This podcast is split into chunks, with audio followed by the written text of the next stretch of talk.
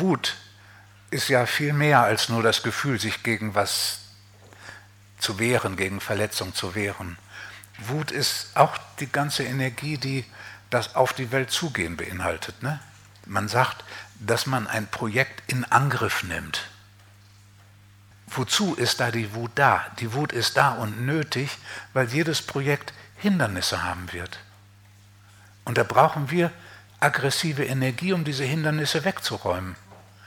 Ein Hindernis ist die Kraftanstrengung, die dieses Projekt erfordert. Ne, auch dafür brauchen wir diese aggressive Energie, um zu dieser Kraftanstrengung in der Lage zu sein. Auf die Welt zugehen. Das alles ist blockiert, wenn die Wut blockiert ist.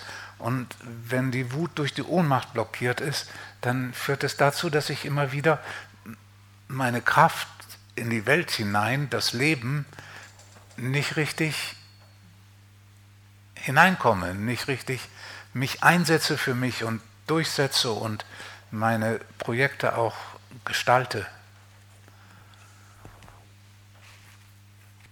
So als ein kleines Kind können wir uns vorstellen, manchmal werden Kinder wegen des Wütendseins bestraft. Ne, dann kommt man in eine furchtbare, weil dann ist man wütend, um was durchzusetzen, aber das gerade macht, dass man ohnmächtiger gemacht wird, als man vorher war. Sodass die Wut dann genau zum Gegenteil führt. Ne? Obwohl sie eigentlich darauf gerichtet ist, sich durchzusetzen, führt sie dazu, weil die Erwachsenen mit Wut nicht umgehen können, weil sie das selber nicht haben wollen, weil sie die Wut des Kindes nicht aushalten wollen, führt dazu, dass es verboten wird und dann ist da genau das Gegenteil und das ist natürlich fatal. Wenn die Wut nicht zur Befreiung, nicht zum Durchsetzen führt, sondern zum Gegenteil, dass man ohnmächtiger ist als vorher.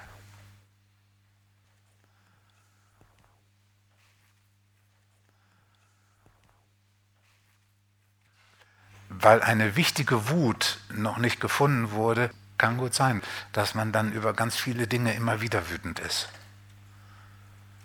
Das ist oft ein Hinweis darauf, dass da eine bestimmte, ganz grundlegende Wut noch nicht erkannt ist oder noch nicht da sein durfte. Dass man erst diese grundlegende Wut fühlen muss, dann können diese vielen wütenden Reaktionen, die die können dann wegfallen.